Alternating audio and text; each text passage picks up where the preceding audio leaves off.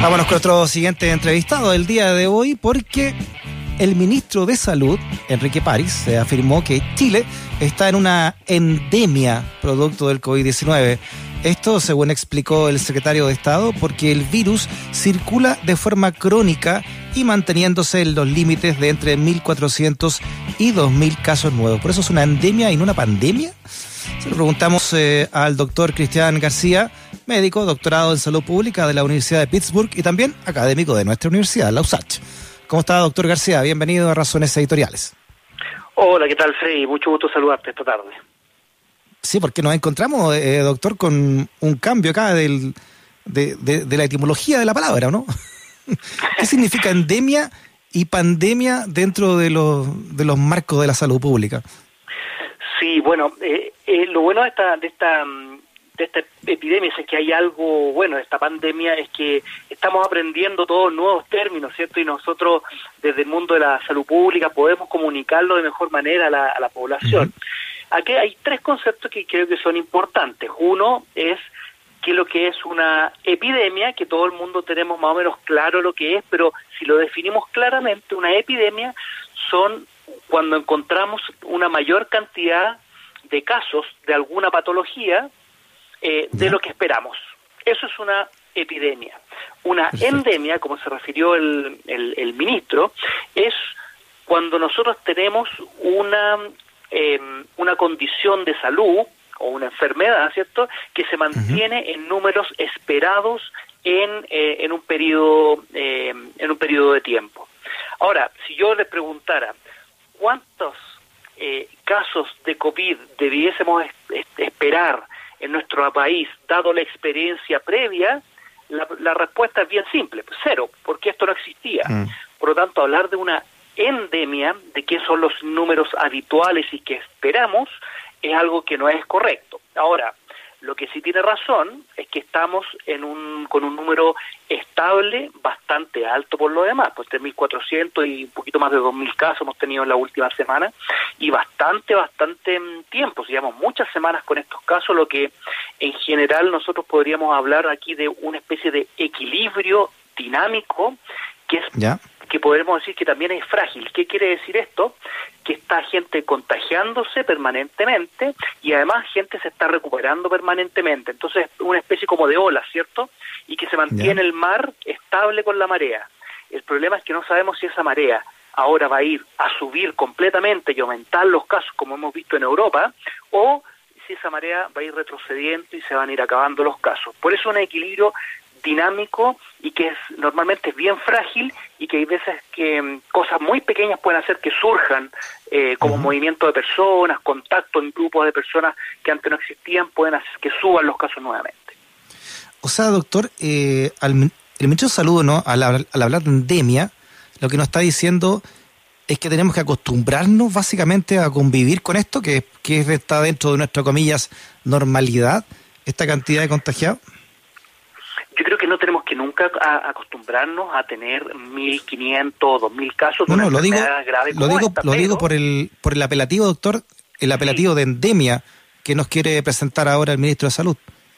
Sí, yo entiendo, yo entiendo el sentido de, de, que tenemos que aprender a convivir con el virus, pero eh, este virus tiene formas de reducirse y tiene formas de controlarse yo creo que es importante justamente la prevención para evitar que hayan casos, evitar al máximo. Otros países, eh, por ejemplo, Italia llegó a tener alrededor de 200 casos diarios por bastantes semanas.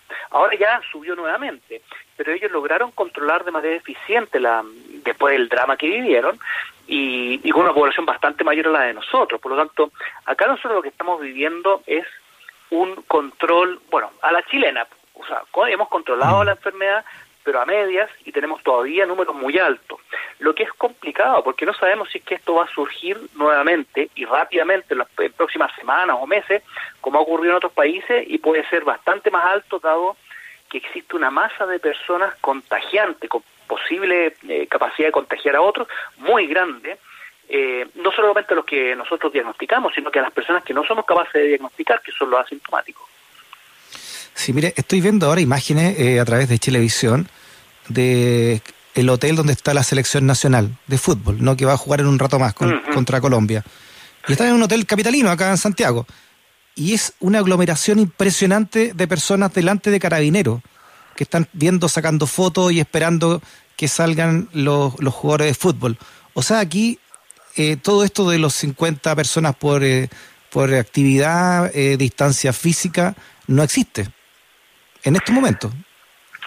Sí, no, no, no, no, no veo, pero asumo que las imágenes son parecidas a las que hemos visto a veces. Se la, estoy viendo acá en un. Doctor, tengo acá un televisor.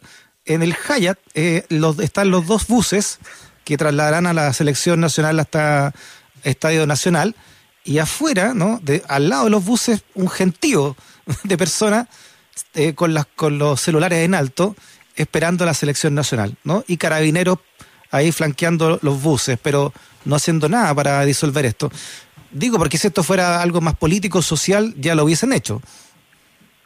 No, por supuesto, yo creo que aquí, y además que estas son cosas que son eh, predecibles, ¿cierto? Podemos esperar y que son prevenibles por lo demás.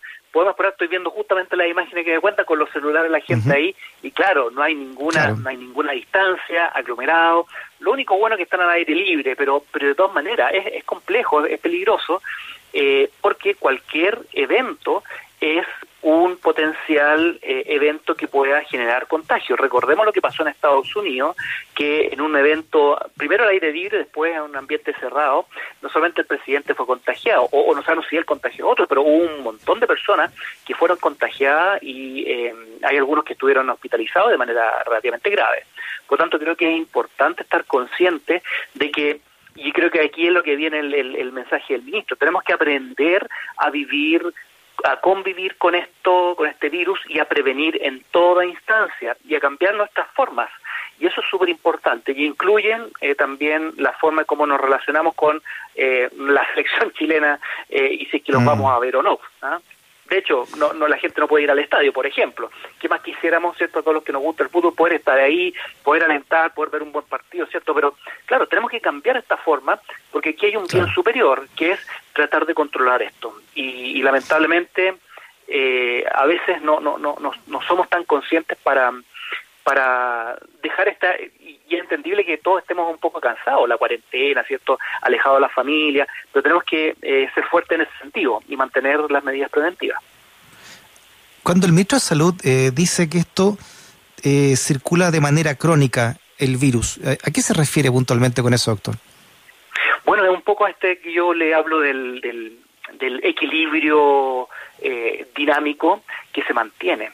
Pero eso tiene por detrás otra cosa que yo creo que es curioso que lo diga el ministro, no lo, no lo escuché lamentablemente hoy día, porque eh, creo que si él dice que está circulando de manera crónica, significa que las medidas de control no han sido eficientes. Y nosotros hemos visto que también hemos hecho muchos exámenes, pero uno de los pilares fundamentales que es la trazabilidad, que es diagnosticar rápido, encontrar los casos, aislarlos, hacer el estudio de contacto, someter a las personas a cuarentena que han sido contactos, no ha estado resultando de manera eficiente. Eh, en Chile viven entre 3 y 4 personas por hogar y estamos encontrando por cada caso mm. diagnosticado 2,3 contactos. Ni siquiera encontramos a la gente que vive bajo el mismo techo que un caso contagiado. Y en, en mm. Punta Arenas, por lo menos hasta la semana pasada, estamos esperando las cifras de mañana, pero hasta la semana pasada, en la región de, de Magallanes, encontraron a 1.3 muy, muy, poco. Eso significa que estamos llegando tarde y nos estamos cortando la cadena de transmisión, que es lo principal para poder controlar esta, este tipo de enfermedades. Estamos en Razones Editoriales, hablando con el doctor Cristian García, que doctorado en salud pública de la Universidad de Pittsburgh, también académico de la USACH. Eh, ¿Hay algún antecedente histórico, doctor, de una convivencia que hayamos tenido con alguna endemia? Bueno, nosotros vivimos eh, todos los años con ciertas, eh, con ciertas patologías que se manifiestan de manera habitual. Tenemos todos los años, tenemos la las curvas de influenza, por ejemplo. Nosotros lo podríamos llamar, ¿cierto?, que son curvas que suben y bajan y se mantienen en lo que llamamos un canal endémico, que son dos, dos rangos, de decir que nosotros esperamos que haya tanta eh, cantidad de casos de influenza entre estoy dando una cifra al, al voleo, entre 100 y 50 al día. Después esperamos que el, el, mes siguiente, por ejemplo, el mes mayo, junio, suba entre 150 y 80 y así sucesivamente. y que se mantienen esta, entre comillas, número esperable de casos. Y eso es algo habitual. Y cuando se sale esto de lo habitual, y eso se, se construye en base a la experiencia de años previos, decimos que, claro, acá hay algo raro, algo está pasando, o incluso podemos denominarlo de un brote o de una epidemia. Ya. Entonces, esto que, que en, en resumen, doctor, que, que París diga que estamos en una endemia, ¿esto es para bajarle el perfil finalmente a la, a la enfermedad? ¿Es un llamado a qué? ¿A que nos vayamos acostumbrando que no va a llegar luego la vacuna? ¿Cómo, lo lee usted como experto en salud pública?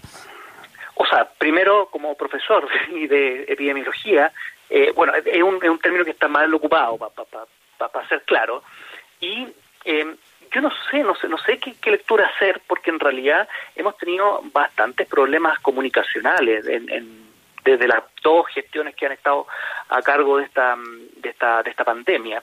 Pero lo que sí creo que es importante, eh, que tenemos que acostumbrarnos a cambiar el switch por más que estemos cansados, que sea complicado y que esto es difícil, esto no es fácil y esto nos ha afectado y nos va a seguir afectando a todos. Eh, las eh, estamos esperando y con esperanza una vacuna, pero nada asegura que tengamos vacuna, nada asegura que la tengamos luego y nada asegura que sea una vacuna efectiva pues que tengamos vacunas que no sean eh, que no sean muy buenas y que eh, signifique que no tengamos un, un, control tan eficiente de esta enfermedad. Por lo tanto, creo que es importante ponernos en todos los escenarios posibles y evitar eh, este optimismo a veces irracional, como también uh -huh. el, el, el, pesimismo también a veces irracional, pero que tenemos que tomar las medidas que sabemos que resultan. Y esas son las que hemos estado aplicando hasta el momento. Antes o después, a mi parecer, por ejemplo, yeah. hemos, hemos optado por algunas que han sido un poquito tardías, pero eh, tenemos que seguir adelante. Y sobre todo, como decía hace un rato, fortalecer la trazabilidad. Si no tenemos trazabilidad, claro. se hace mucho más difícil volver a eh, algo de normalidad. ¿Qué nos espera este verano, cree usted, acá acá en Chile, doctor, teniendo en cuenta la experiencia de los países europeos? Bueno, lo que vimos en Europa fue que salió más gente, salió más gente joven y aumentaron, especialmente en España, y tenemos, bueno, bastantes similitudes con España, y aumentaron los casos. Eh, es probable que pase eso, es probable que, que tengamos más casos eh, si es que hacemos que las personas se contacten más. Esto es un juego de probabilidades siempre, eh, que si nosotros nos juntamos más, vamos a aumentar las probabilidades que alguien, especialmente asintomático, contagie -huh. a alguien eh, nuevo. ¿ah? Y eso, si lo multiplicamos por los millones de personas que somos, las probabilidades van a aumentar. Eh, no quiere decir que que, que, que sea eh, que esto no es determinista, eh, esto no es que vaya a pasar, pero aumenta las probabilidades de que pase y que aumente posteriormente los casos. Eh, no estamos en un mejor escenario dado que tenemos todavía esta masa de personas contagiantes bastante alta. Por lo tanto, eh, ahí ya están las probabilidades aumentadas y si es que nosotros seguimos contactándonos, estas probabilidades van a seguir aumentando. Así que hay que seguir cuidándonos. Muy bien, Cristian García, doctorado en salud pública de la Universidad de Pittsburgh, también académico de la USACH. Doctor García, un abrazo grande. ¿eh? Muchas gracias por su conversación. Muchas gracias, sí, muy, muy buena.